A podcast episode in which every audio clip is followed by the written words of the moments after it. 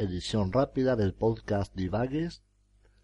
Hoy vamos a leer un extracto del, del libro Fútbol a Sol y Sombra del escritor uruguayo Eduardo Galeano.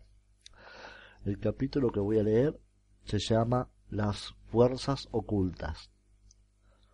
Un jugador uruguayo, Ademar Canavesi, se sacrificó para conjurar el daño de su propia presencia en la final de la Olimpiada del 28 en Ámsterdam.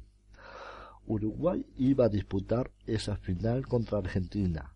Canavesi decidió quedarse en el hotel y se bajó del autobús que llevaba a los jugadores al estadio. Todas las veces que él había enfrentado a los argentinos, la selección uruguaya había perdido y en la última ocasión él había tenido la mala pata de hacerse un gol en contra. En el partido de Ámsterdam, sin Canavesi, Uruguay ganó. El día anterior, Carlos Gardel había cantado para los jugadores argentinos en el hotel donde se hospedaban. Para darle suerte, había estrenado un tango llamado Dandy.